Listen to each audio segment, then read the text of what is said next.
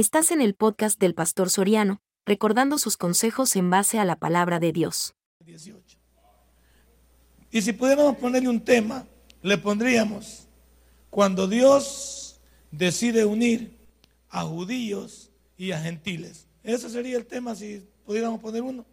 Cuando Dios decide unir a judíos y a gentiles. A ver, hermanos de laicos, cuando Dios decide unir a judíos a gentiles, ¿en qué se convierte? Un hermano de laicos, un hermano de, de teología. ¿En qué se convierte cuando Dios decide unir a los judíos junto con los gentiles? Correcto. Y Dinarda no viene, imagínense. Menos mal. Dinarda fue. Va. Cuando Dios decidió que los judíos y los gentiles podían compartir una misma fe, Dios estaba a punto de fundar la iglesia en la cruz del Calvario. Cuando Él murió allá y dijo, consumado es, nadie debe nada, abrió la puerta para que todo aquel que en Él crea, venga a Él, tuviera la vida eterna que tiene. Entonces, si nosotros en esos versículos vamos a poder entender que Dios ahí mismo le dio credibilidad a la unidad entre judíos y gentiles. Por eso la iglesia, cuando lo estudiamos teológicamente hablando, en una materia de administración eclesiástica, hablamos de eclesía, de llamados fuera, pero que esa iglesia está, está fundamentada en judíos y en gentiles que reciben a Cristo como su Salvador personal. Llévenlo ahí. Traigan, la, traigan lapicero y un cuaderno, que lo que aprendemos aquí, lo mejor para que nadie nos revoltee por ahí.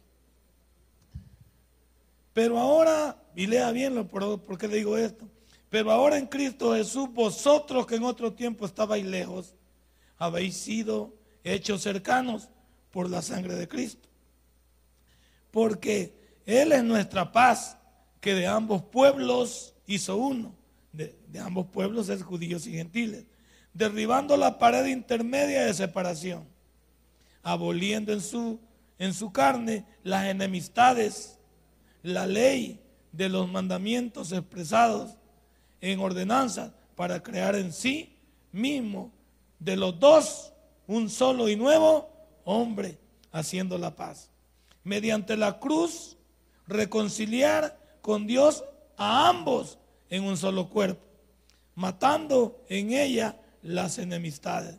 Y vino y anunció las buenas nuevas de paz a vosotros que estabais lejos y a los que estaban cerca, porque por medio de él los unos y los otros tenemos entrada por un mismo espíritu al, que linda es la Biblia, Padre, y en Dios lo que nos enseña para poder entender que ahora no hay judío ni hay gentil, si queremos, hay un pueblo que te adora, hay un pueblo que te ha recibido en su corazón y ha digerido lo que es ser un verdadero hijo de Dios. Gracias, mi Dios, por todo. En el nombre de Cristo Jesús hemos. Amén y amén. Hemos dicho hasta la saciedad que Dios escogió a un pueblo y ese pueblo se llamó o se llama Israel. ¿Para qué Dios escogió ese pueblo? Es la pregunta del millón. Esta es la respuesta. Para que ese pueblo diera testimonio en el Antiguo Testamento. O Dios no le, o Dios no le dijo a Israel que se apartara de los pueblos locos de alrededor, que no les permitiera que entraran en sus costumbres, en sus ordenanzas. O no le digo, sepárate. O no le digo, cuando llegan a la tierra, sácalos, échalos. Dios llamó a Israel y lo escogió no porque fuera el mejor pueblo, pero sí lo escogió para que fuera un pueblo de testimonio. Para que fuera un pueblo que diera testimonio. Y pastor, ¿dónde estaría un versículo que usted me ayude a entender que él escogió un pueblo y que ese pueblo es un, es un pueblo que debería adorarle? El Shema de, del pueblo de Israel. ¿Cuál es el Shema del pueblo de Israel? Deuteronomio, vaya, mire, estas hermanas, yo veo que estas hermanas no vienen a laicos, pero que las, voy a graduar por honoris causa, porque los demás no contestan y a los demás los voy a aplazar. ¿Se había que había doctorado de honoris causa? es por una gente que nunca ha estudiado una carrera así, en serio, pero ha dejado una, una enseñanza, ha dejado un, como, ha dejado que algo por qué recordarlo. Correcto. Lo que la hermana Zapata, pues anda con Dinarda. Dime con quién anda y te diré quién eres. Entonces ahí puede ver usted que las malas costumbres no siempre se pegan. Que aquí se pueden las buenas costumbres que tenemos ahí. Entonces, cuando usted oiga el Shema de Israel, cuando usted oiga el Shema, está hablando del monoteísmo judío. Y es que en Deuteronomio 6.4 dice, oye Israel, Jehová nuestro Dios, Jehová uno es. Para aquellos que hablan del politeísmo, para aquellos que pregonan aquí y allá, los santos y tantas cosas y que hay que darle crédito. No, por eso los judíos son celosos en su enseñanza, en sus creencias, porque el Shema que Dios les dio era para que ellos entendieran quién era su Dios y qué significaba e, ellos para él. Oye Israel, Jehová nuestro Dios, Jehová uno es, hablando Moisés como protagonista para, para que todos pudieran entender. Entonces, claro, Dios cuando escogió este pueblo, lo escogió para que diera testimonio. Por eso las gentes le tenían miedo a Israel, no por el pueblo que era, por el Dios que tenían. No, dices, el Dios de Israel es, Jehová, el temible en batalla, el Dios de los ejércitos, el todopoderoso, el omnisciente, el omnipotente, el Olán, el Jehová Nisi, mi bandera, el Jehová Jiré, mi proveedor, el Jehová Rafa, mi sanador. Sí, ya llevamos el, el Chadai, sí, altísimo, lo que usted quiera decir. Eso significaba para Israel. Israel era un pueblo privilegiado, era un pueblo que Dios le da la categoría de ser diferente. Pero ¿qué pasó? Israel se volvió soberbio, se volvió, como me dicen en mi, en mi pueblo, creído, se volvió altanero, se, se volvió menospreciador. Y por eso Israel, en este tiempo, no es que no sea el pueblo de Dios, pero Dios no está tratando con Israel, está tratando con la iglesia. Y Dios ha dejado a Israel ciego. Vamos al libro de Romanos, capítulo 11, versículo 25. Romanos, capítulo 11.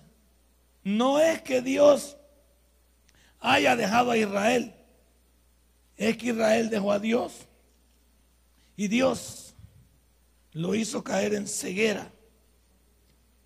11, 25. ¿Lo tiene? Mire lo que dice ahí. Porque no quiero, hermanos, que ignoréis este misterio, para que no seáis arrogantes en cuanto a vosotros mismos, le está hablando Pablo a los judíos, que ha acontecido a Israel endurecimiento en parte, hasta que haya entrado la plenitud de los gentiles. ¿Qué significa? Hasta que Dios arrebate a la iglesia, hasta que el arrebatamiento sea una realidad, los ojos de Israel se van a ser abiertos para que se encuentre con la gran tribulación. Porque Dios, como lo dejó estipulado en el libro de Juan capítulo 1, versículo 11, en específico para darle bien el contenido, a los suyos vino y los suyos no le recibieron. Ese es Israel. Y aquí entra la iglesia en el versículo 12, mas a todos los que le recibieron, a los que creen en su nombre, de Dios potestad de ser hechos hijos de Dios. Ahí tiene los versículos.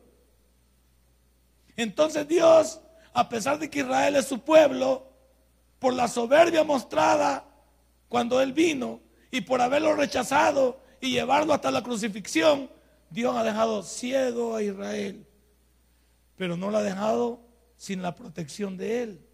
Lo que significa que Israel lo que se ha perdido es que nunca saldrá de la tierra. Ellos van a permanecer en la tierra.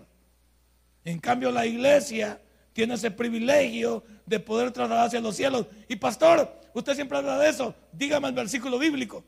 Primera Tesalonicenses, capítulo 4, versículo 3 al 18. Allí habla específicamente de quiénes van a ser arrebatados, hacia dónde van a ir y qué va a pasar con los que encuentren vivos. Ahí incluso enumera la primera resurrección, las que ya realmente de aquellos que durmieron en Cristo Jesús y que van a ser levantados, van a ser resucitados. Ahí está. Lo que pasa es que hay que leer la Biblia y entonces podemos entender por qué Israel se volvió arrogante y esa arrogancia lo llevó a perderse reconocer a su Mesías. Esa arrogancia lo llevó a competir con el Hijo de Dios, los fariseos y los saduceos, competir pensando que Dios les venía a quitar su categoría de ser sacerdotes y de ser estudiosos de la palabra, nada que ver. Jesús mismo les dijo, mi reino no es de este mundo. Y ellos pensaban que necesitaban un rey que los liberara del yugo romano. Entonces, demos un cierre con broche de oro. En la cruz del Calvario, Dios a través de Jesucristo unió a judíos y a gentiles. Allí en la cruz del Calvario, Dios le dio identidad a la iglesia. Y dijo, de los dos pueblos, del que me reconoce hoy y del que escogí en el Nuevo Testamento, hago uno solo y formo la iglesia. Y la iglesia está constituida entonces por judíos y por gentiles que reciben a Cristo como su Salvador personal. Y entonces, ¿qué pasa, pastor, con los judíos que no reciben a Cristo? Bueno, ellos siempre se salvarán en la creencia que un Mesías viene por ellos. Y los gentiles que no reciben a Cristo, esos están condenados al infierno. Punto. Aquí hay teología pura. Y la misma Biblia se sostiene. La misma Biblia le da el seguimiento de lo que eso significa. El judío, el gentil que se recibe a Cristo como Salvador personal, compone la iglesia. El judío que no quiere nada con la iglesia o con Jesús, ese se queda anclado en el Antiguo Testamento, esperando a un Mesías que vendrá por segunda vez, aunque ya vino por primera vez, y ellos le esperan por esa primera vez que ya vino, pero lo rechazaron. Entonces nosotros tenemos que avivarnos y saber quiénes somos como hijos de Dios y poder defender nuestra fe y saber en qué consiste lo que Dios le ha dado a la iglesia, la plenitud de los tiempos presentes. Por eso hoy se forma la iglesia. En el sacrificio de Cristo Jesús se formó la iglesia. Pero aquí está el problema. El problema es que al judío le cuesta creer esto. ¿Por qué al judío le cuesta creer esto? porque ellos siempre en su soberbia creen ser el pueblo único de Dios. Ellos todavía siguen peleando y si usted le habla a ellos de la iglesia, cuidadito cuando hable con un judío usted. Si usted le dice a un judío que usted es cristiano, él lo confunde con iglesia católica. Póngale coco. Si a un judío usted le dice que es cristiano, él lo asume con la iglesia católica, romana. Porque la iglesia católica, apostólica y romana es la, es la única iglesia que se creen que ellos tienen la única verdad y todos los demás son una secta. Y como ellos no tienen buenos recuerdos de la iglesia católica, porque en el, en el holocausto judío armado por Hitler, la iglesia católica no metió las manos. Es más, hay algunos estudiosos de la historia universal que han dictaminado que la Iglesia Católica le celebraba los cumpleaños a Hitler. Claro, yo, vamos entendiéndonos por partes. El Papa no es ningún Dios. Y Hitler no, cree, no creía en Dios. Entonces, si el Papa le hubiera salido al brinco con que, mira, yo soy el representante de Dios, le vuela la cabeza. Si el Dios del momento era Hitler. Entonces hay que entender que también la Iglesia Católica, no, el Papa no iba a levantar la mano. Era mejor seguirle el cuento a Hitler.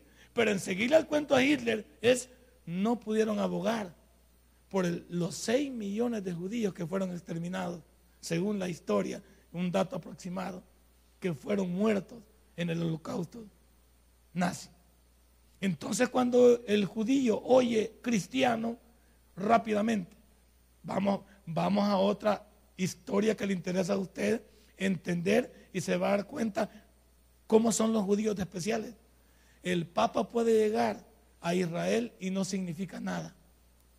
Significa que, un jefe de Estado lo visita, porque el Papa es el representante del Estado del Vaticano, que es un Estado dentro de otro Estado. El Vaticano está dentro de Italia, pero es un Estado totalmente independiente. Cuando llega el Papa allá a, Tel Aviv, o llega allá a Jerusalén, y llega a donde los judíos, nadie se hinca para besar el anillo. No le hacen las marchas aquí, todos tú, bienvenido al que viene de nombre. No, ellos no. Ellos lo reciben como un gobernante cualquiera. Pero ellos no juegan de religión. Porque como ellos conocen a su Dios, ante nadie doblan sus rodillas. Lean la historia. En nuestros pueblos latinoamericanos, en cualquier lugar donde el Papa llega, tiene su revolución. En Israel no la tiene como tal. No la da. Entonces cuando usted platica con un judío y le dice que es cristiano, automáticamente él lo asocia con la iglesia católica. Y eso les molesta a ellos. No les da.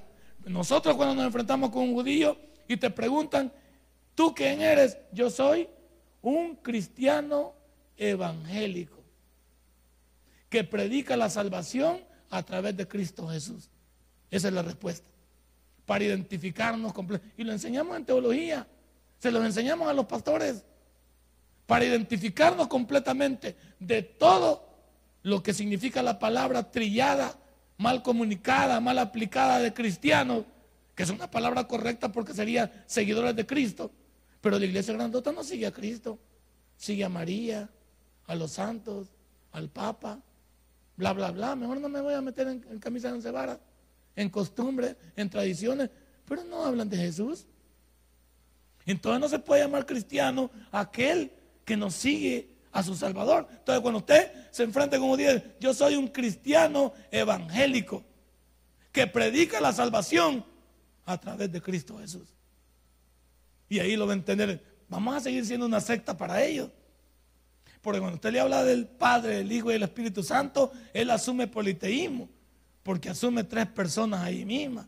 Pero no tenemos que entender que hay una esencia plena en un mismo Dios, en el Elohim, que es el, plural de Dios aplicado en el Antiguo Testamento. Todo lo que está aprendiendo aquí es teología pura, para que se defienda y para que sepa qué decir a la hora de enfrentarse con los detractores de la verdad. Entonces, vamos a decir que a los judíos les cuesta creer esto. Los judíos no nos consideran a nosotros parte de ellos. Y más que usted le vaya a decir que formamos un solo cuerpo juntamente con ellos. Nada que ver. Ahora, ¿por qué realmente el judío no cree en Jesucristo? Vamos a ser sinceros. El judío no tiene la misma Biblia que usted y yo tenemos. La Biblia hebrea se llama, la de ellos, tiene los escritos desde el Génesis hasta Malaquías, resumido en 24 libros, porque ellos, los 12 profetas menores, es decir, desde Oseas hasta Malaquías, lo hacen un solo rollo. Y hacen un montón de amalgamas en el Antiguo Testamento que suman 24 libros. Pero que nosotros en el Antiguo Testamento sumamos 39 libros, pero son los mismos. Lo único que están clasificados de diferente manera. Entonces, la Biblia de los judíos, la Biblia hebrea, solo trata del Antiguo Testamento. Ellos no tienen la otra parte que usted tiene, el Nuevo Testamento de Mateo a Apocalipsis, no lo tienen. ¿Cuál es la respuesta de por qué ellos no tienen ese libro? Porque tener esa parte del Nuevo Testamento sugeriría así de manera, pero ya, como dicen, con patada al pecho, que ellos mataron a su Mesías reconocer que ellos mataron a su Mesías y que su Mesías ya vino y ellos lo rechazaron. Entonces, como ellos están anclados en el Antiguo Testamento, esperando al Mesías por primera vez, pero el Mesías ya vino, es por eso que ellos no tienen la otra parte. Y al no tener la otra parte, ¿qué les hace falta en plenitud a los judíos para poder comprender toda la Biblia? Mande. Y, y eso genera, y eso genera Mande. No, ¿qué genera cuando yo recibo a Cristo? No, pero ¿qué genera en mí? Aquí, ¿qué hay en mí? Mande. Mande. El Espíritu Santo con el cual yo soy sellado.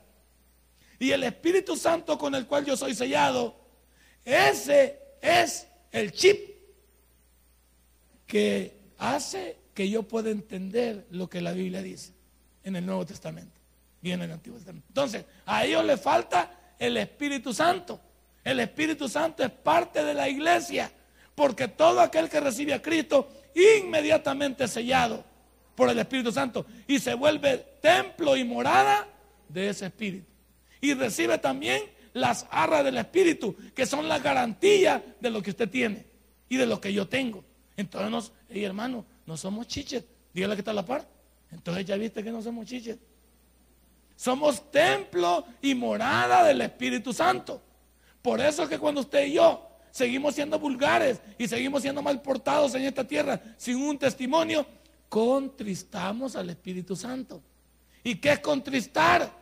Que el Espíritu Santo se pone triste y tiene que apartarse de mí porque Él no tiene ninguna comunión, el pecado, con la luz que ese Espíritu nos ha venido a dar. Y por eso es que muchos de nosotros debemos de entender por qué el judío no le cae el 20. Están ciegos. Por eso el judío que viene a Cristo forma los mesiánicos, que su mente también es abierta y son doblemente benditos. Son el pueblo de Dios natural y son el pueblo de Dios espiritual y automáticamente también van en el arrebatamiento. Entonces, ellos no tienen la Biblia completa, solo tienen una parte de la Biblia, el Antiguo Testamento. En cambio, usted y yo, como iglesia, tenemos las dos partes.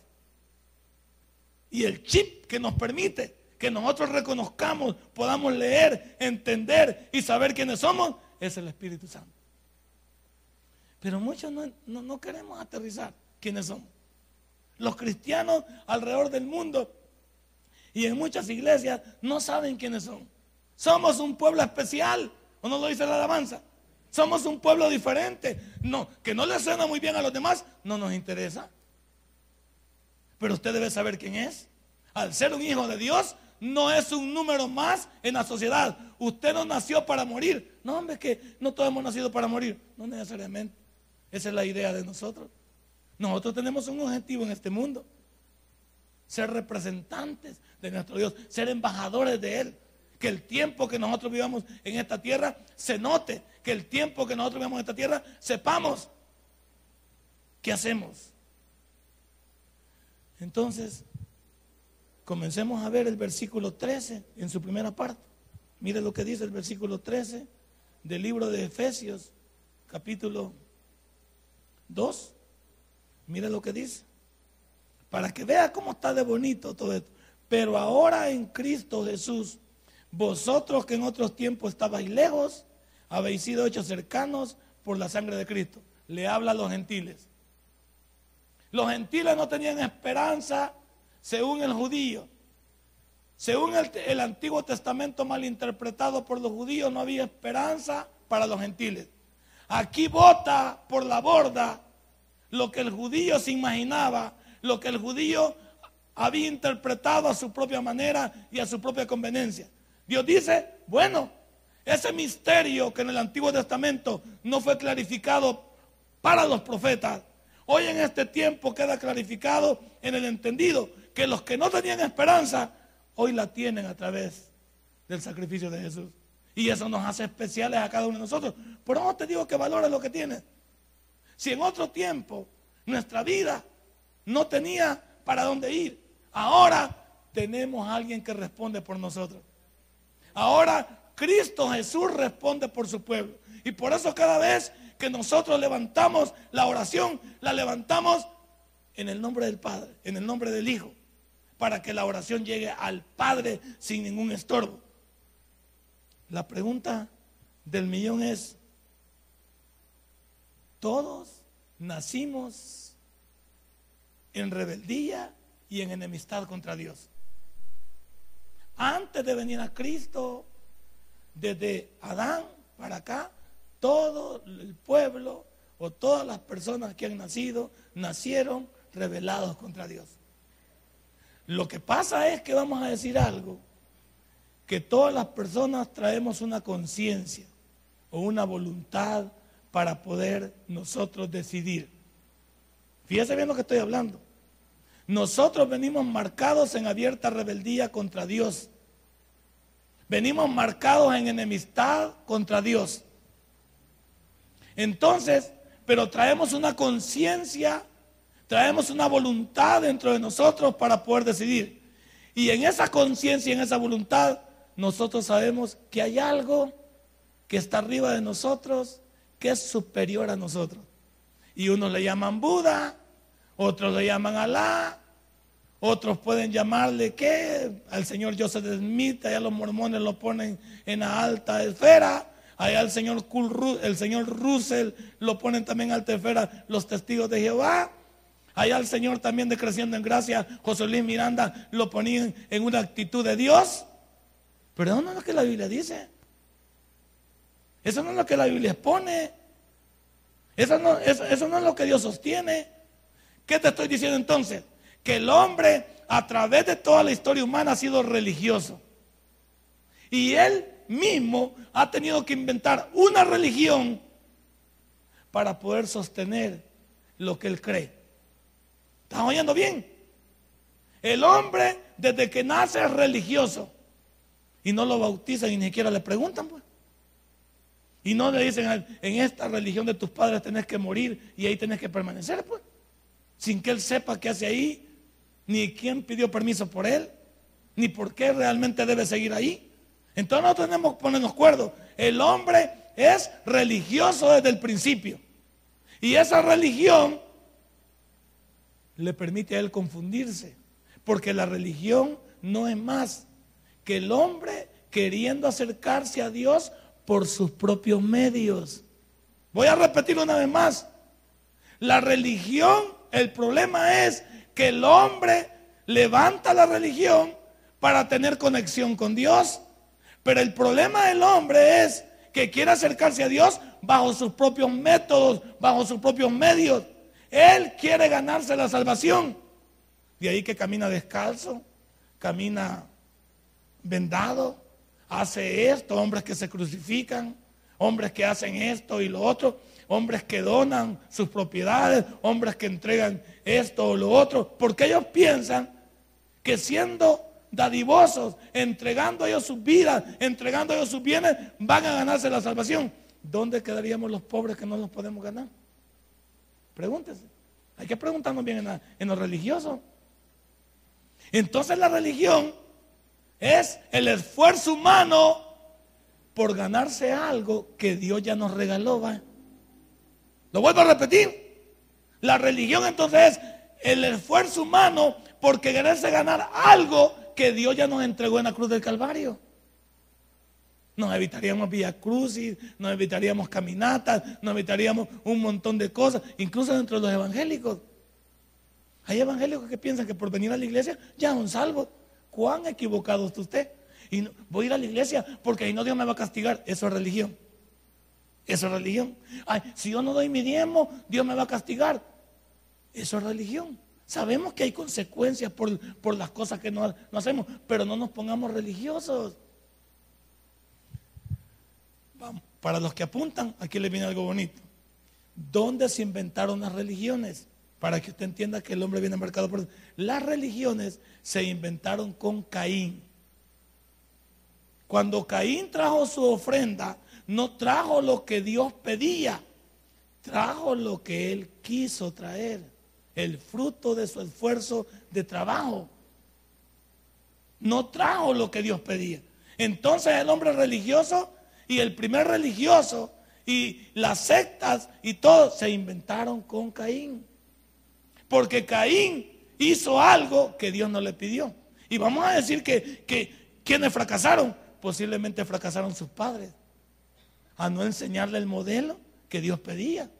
O él mismo, sabiendo lo que Dios pedía, él cambió el método por el método humano y no el método de Dios. Ahí está el problema del hombre. Esta noche tenemos que decir que las religiones nacieron con Caín. Porque cuando el hombre hace lo que él quiere, cuando el hombre trae lo que él quiere, cuando el hombre piensa como él quiere, no se está dejando ser susceptible a la voz de Dios. Dios no quiere que compitamos con Él. Dios no quiere que lo veamos nada más como un aliado cuando lo necesitamos. Dios quiere que le obedezcamos siempre y le tomemos en cuenta siempre y hagamos su voluntad. Si no, la palabra que mejor Dios estabiliza para un hijo de Dios es obediencia. ¿Cuántos aquí somos desobedientes? Y eso marca nuestra vida. Y también caemos en la religión. Romanos 3:23 que dice que todos somos pecadores o no. Así es. Por cuanto todos pecaron, están destituidos de la gloria de Dios. Entonces, ¿qué significa? Que el pecado me separa de Dios.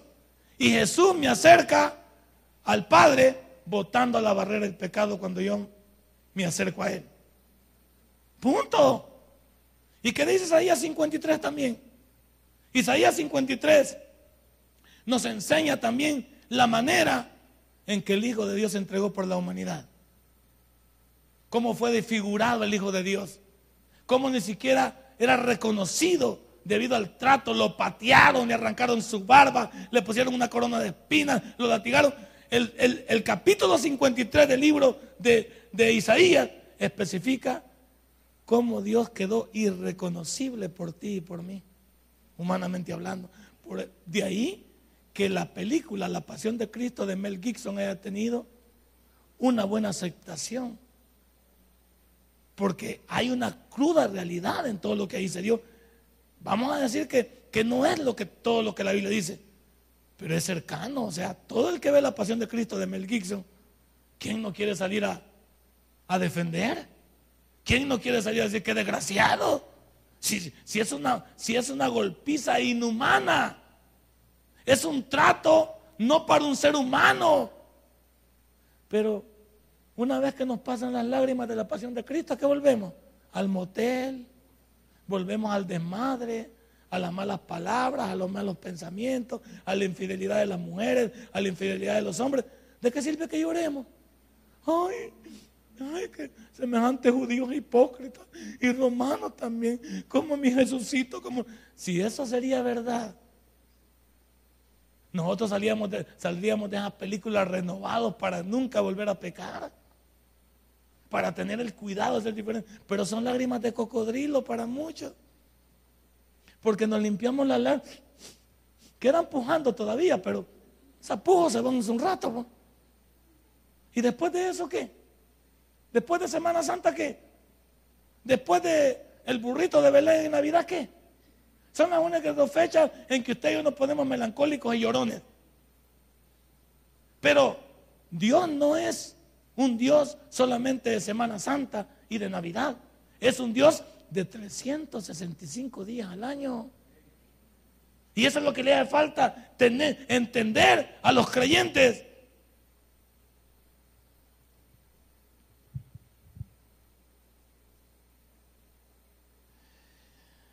Por eso el ser humano inventó las religiones, budismo, los musulmanes, lo que usted quiera.